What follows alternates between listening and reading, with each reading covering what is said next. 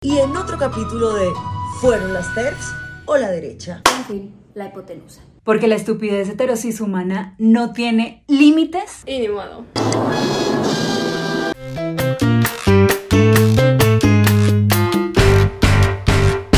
Bienvenidos a una nueva edición de La Caldera, el noticiero feminista de la revista Volcánicas, creado para expresar nuestra indignación y celebrar algunas iniciativas que están tumbando el patriarcado una noticia a la vez. Ahora también en Spotify. En la semana en que Brasil nos tuvo al borde de un ataque de nervios con su primera vuelta presidencial, y Erika Hilton y Dada Salabert hicieron historia, convirtiéndose en las primeras diputadas federales trans en Brasil.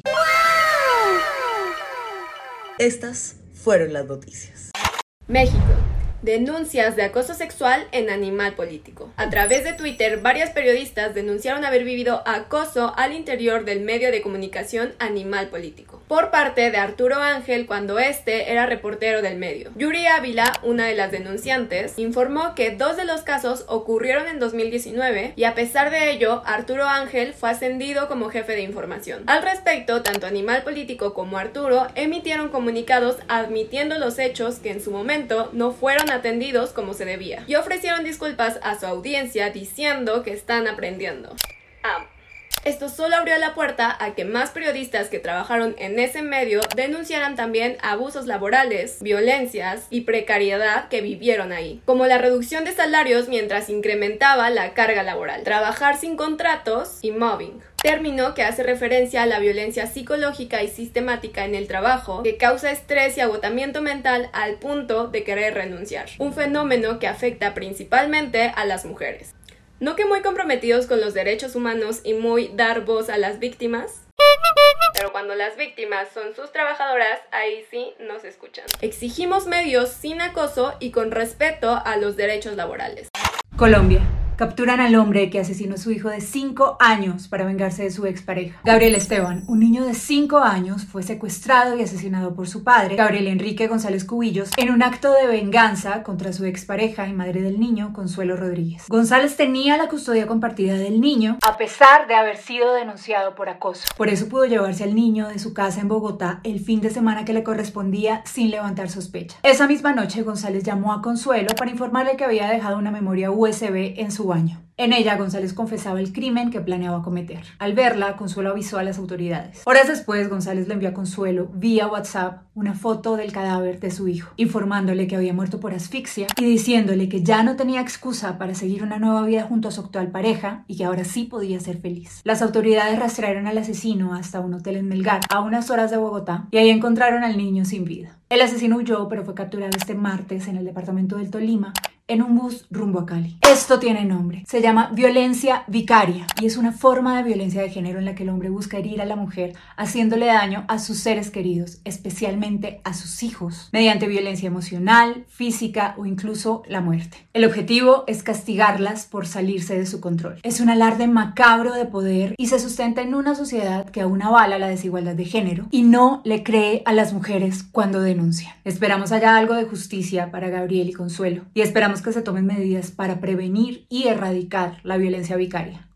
Irán, más de 90 personas muertas deja la represión a la protesta. Continúan las protestas contra el régimen iraní que comenzaron el pasado 16 de septiembre, tras el asesinato de Mahsa Amini, capturada por la policía de la moral por llevar el hijab de manera inapropiada. Y la brutal represión por acabar con las manifestaciones sigue cobrando vidas. Una de esas víctimas es Hadis Nayafi, una joven de 23 años, quien se había convertido en un ícono de las protestas y que fue asesinada en Karaj por la policía a tiros este 21 de septiembre. Con ella son más de 90 personas las asesinadas. En un video compartido por la periodista Sima Sabe, quien dice ser la madre de Hadis, denuncia que las fuerzas policiales están presionando a la familia para que digan que no fue asesinada en las protestas. Mientras tanto, las mujeres siguen cortándose el cabello y quemando sus velos en señal de resistencia. Y niñas y adolescentes en la escuela se unen a la protesta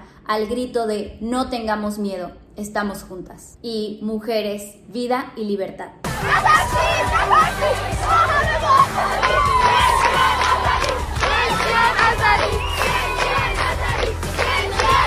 Es realmente histórico lo que están haciendo las mujeres en Irán, una verdadera revolución. Pero no podemos normalizar sus asesinatos mientras ellas luchan por su libertad. Es urgente que el mundo entero esté con ellas. Exigimos que se garanticen sus vidas. Fuerza y resistencia para todas ellas. México. Ministro presidente de la Suprema Corte defiende el lenguaje inclusivo. Mientras muchos siguen llorando por el uso del lenguaje inclusivo porque les cambian una letra, Arturo Saldívar, el ministro presidente de la Suprema Corte de Justicia de la Nación, defendió el lenguaje inclusivo como una forma de resistencia contra la discriminación y violencia, al destacar que es una forma de protestar y reaccionar al odio y la discriminación que carga el lenguaje binario tradicional. El lenguaje efectivamente modifica realidades. Cuando optamos por este lenguaje, lo hacemos con toda la conciencia que de acuerdo a la Real Academia de la Lengua no es necesario, pero de acuerdo a los derechos quizás no solo sea necesario, sino en ocasiones imprescindible. Tenemos que respetar los derechos de todas, de todos y de todes. Ojalá más personas que toman las decisiones en México pensaran así y se posicionaran en contra de la violencia y la discriminación que vulnera a las identidades disidentes. Entre esto y su cuenta de TikTok donde presume ser fan de Taylor Swift. De men, Taylor Swift. Saldívar ha sabido ganarse nuestros corazones. Y ni modo. Estados Unidos. TERFs utilizan Google Maps para rastrear centros de atención médica a personas trans. Y en otro capítulo de ¿Fueron las TERFs o la derecha? Aparecen las transfóbicas que mapean centros de atención médica para personas trans. ¿Para qué? No queda claro.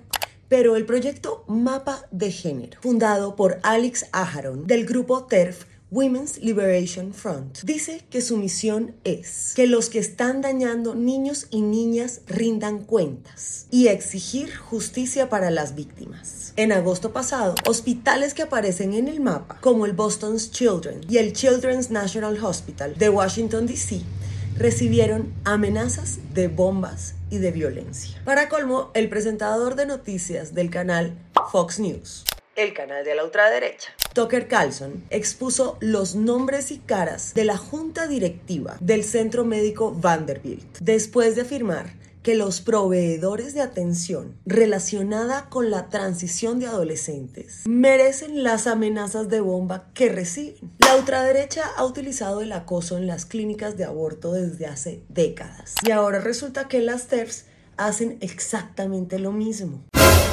Querida TERF, date cuenta que tu lucha antigénero es realmente antiderechos y deja de obstruir el acceso a la salud de las personas trans. Besos. Colombia. Corte Constitucional le explica a un niño sus derechos.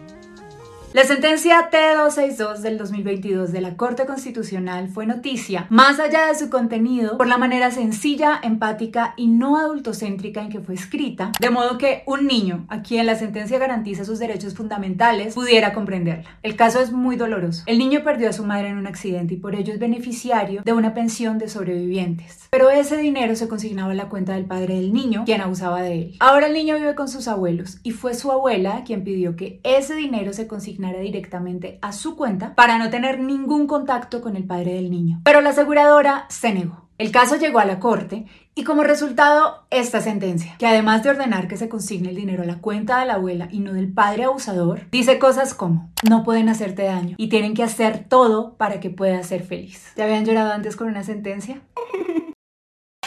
México aborto y confusión en la nueva constitución de Nuevo León. El 30 de septiembre, Nuevo León aprobó una nueva constitución. Bueno, más que nueva, se trata de una serie de reformas a varios artículos de la constitución actual y en redes sociales se difundió la falsa noticia de que Nuevo León había aprobado la reforma para proteger la vida desde la concepción. Sin embargo, esto era obra nada más y nada menos de los antiderechos y otra de sus campañas de desinformación e intimidación. Si bien en el 2019 Nuevo León reformó su artículo primero para defender la vida desde la concepción, en mayo de este año la Suprema Corte de Justicia de la Nación declaró inválidas las leyes que protegieran la vida desde la concepción o desde la fecundación, por ir en contra de los derechos humanos. Aunque la nueva constitución no reformó este artículo y la protección de la vida sigue incluida, esta es totalmente inválida. Así que los antiderechos la podrán leer, pero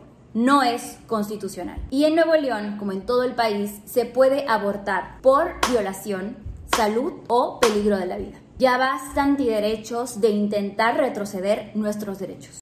Argentina, víctima de violación grupal, había denunciado 28 veces a sus acosadores. La policía la encontró este 18 de septiembre a un costado de la avenida Circunvalación, una de las más importantes de la zona. La joven se encontraba herida e inconsciente, con graves lesiones en la lengua y en la pelvis. Tres de siete sospechosos ya fueron detenidos y, de acuerdo con la familia, llevaban por lo menos cuatro años acosando a la joven, quien ya los había denunciado casi 30 veces a la policía, sin que sucediera nada. Personas cercanas a la víctima compartieron que los tipos quemaron la casa de su familia, agredieron a una persona cercana y que no es la primera vez que la agreden sexualmente. ¿Por qué tienen que esperar a que estas cosas pasen para tomar un caso en serio?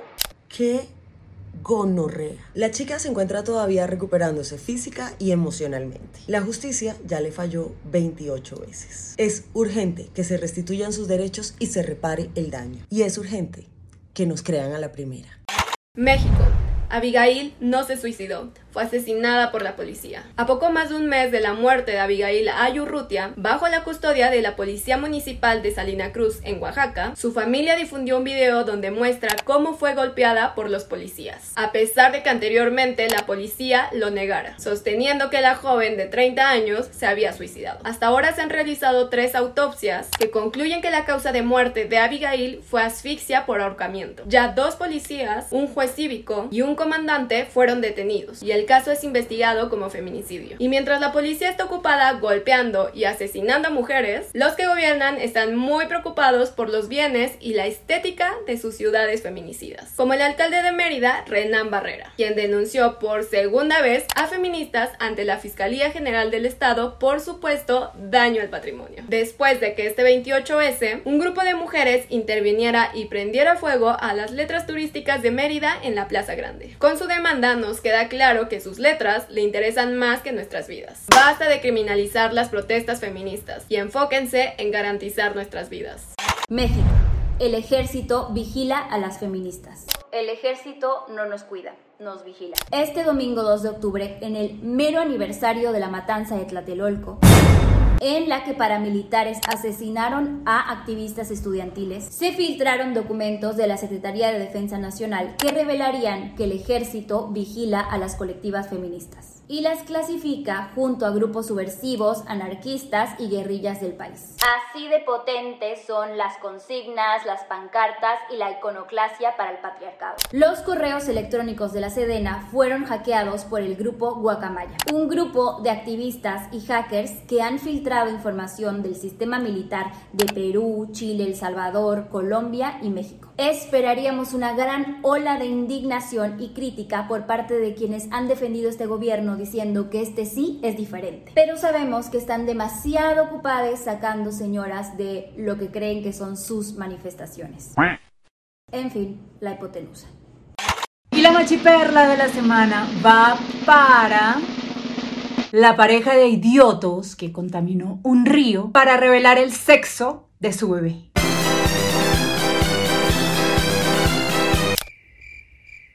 Porque la estupidez heterosis humana no tiene límites. Este partiño de azul, el río Queimapé, a 6 kilómetros del centro de Tangarada, Serrarío, de Brasil y principal fuente de agua de la localidad. La Secretaría del Medio Ambiente se encuentra inspeccionando el daño que pudo haber tenido el agua para determinar si los responsables deben pagar una multa o no. Paren el concurso de la forma más estúpida de revelar el sexo. Estos ya ganaron. Si te gustó este noticiero, déjanos tus comentarios abajo y compártelo con tus amigas. Y nos vemos o escuchamos la próxima semana con más noticias.